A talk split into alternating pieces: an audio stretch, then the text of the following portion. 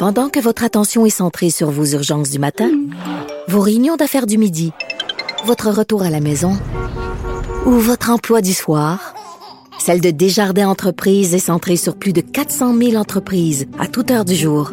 Grâce à notre connaissance des secteurs d'activité et à notre accompagnement spécialisé, nous aidons les entrepreneurs à relever chaque défi pour qu'ils puissent rester centrés sur ce qui compte, le développement de leur entreprise. Donc oui, euh, Annick Lamirante, porte-parole de la, S, euh, la SQ, qui est en ligne avec nous pour parler de cette alerte Amber qui fait suite à ce mystérieux accident. Bonjour, Madame Lamirande. Bonjour. Donc, euh, pouvez-vous nous donner des détails? Est-ce que euh, là, est-ce que la mère recherche le conjoint et ses enfants qui auraient été enlevés ou c'est le conjoint qui aurait enlevé les enfants? En fait, avant de parler d'enlèvement, on va commencer par rappeler la base. C'est qu'il y a eu une collision hier soir, un véhicule qui a fait une sortie de route. Et euh, quand les, euh, les services d'urgence sont arrivés sur place, il n'y avait personne à bord. Par enquête et avec vérification, on a été capable d'établir que les passagers du véhicule auraient pu être, en fait, M. Martin Carpentier ainsi que ses deux filles, Romy et Nora Carpentier, euh, qui étaient à bord du véhicule lors de la collision et qui manquent toujours à l'appel au moment où on se parle en, à l'instant même. Donc, euh, on ne parle pas d'enlèvement ici. On n'a pas, on n'est pas encore rendu dans des hypothèses comme celle-ci. On est vraiment juste à la recherche de ces individus-là qui auraient été vus à bord de ce véhicule-là avant la collision. OK. Si jamais on a des informations, mettons qu'on était sur cette route-là hier, on contacte le 911 immédiatement? Si euh, on a, si les gens ont vu quelque chose ou ont des informations à rajouter au niveau de l'enquête, en effet, le 911 ou euh, la centrale d'information policière, le numéro 1 800 659 42 64 est toujours bon aussi. Et vous, évidemment, vous avez ratissé le secteur hier. Là. Oui, puis euh, pas juste là, pas juste la Sûreté du Québec euh, a été mis à profit, à, profit l'hélicoptère de la Sûreté du Québec. On a aussi des bénévoles encadrés, là, des gens qui sont habitués de faire de la recherche, qui ont été euh, mis à profit dans cet événement-là. Un grand ratissage a été fait. Les services d'urgence, même comme les pompiers, les ambulanciers aussi, ont, ont, ont fait euh, l'examen du lieu l'événement, puis euh, chercher dans les environs.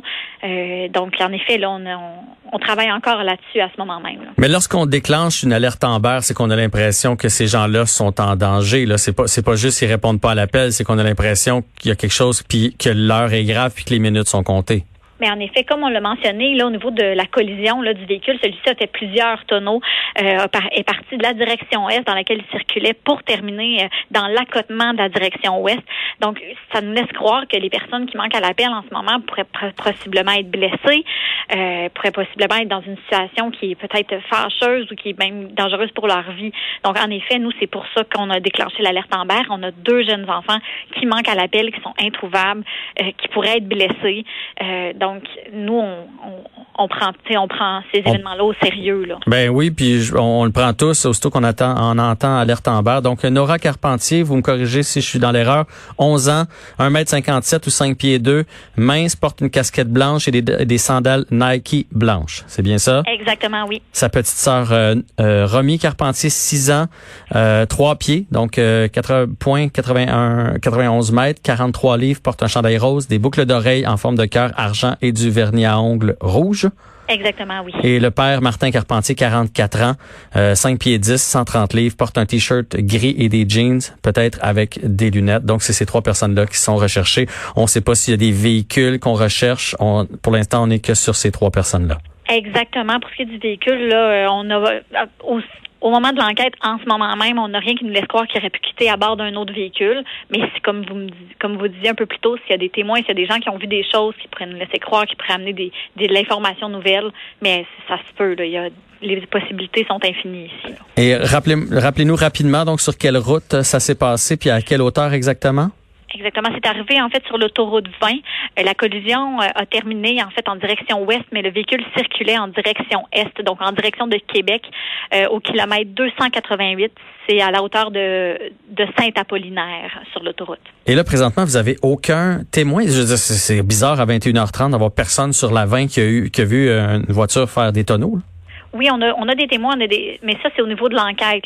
À ce niveau-là, j'ai pas besoin de donner d'informations additionnelles. Parfait. Mais comme je vous dis, quand on est arrivé sur place, il y avait personne. OK. Euh, ben merci Annick Lamirande. On souhaite évidemment un dénouement heureux. Et euh, si jamais vous, le porte-parole de la SQ, vous avez des détails, vous avez besoin de notre aide ici sur les ondes, ça va nous faire grand plaisir. Parfait, je vous remercie. Bonne journée à vous. Merci à vous aussi. Au revoir.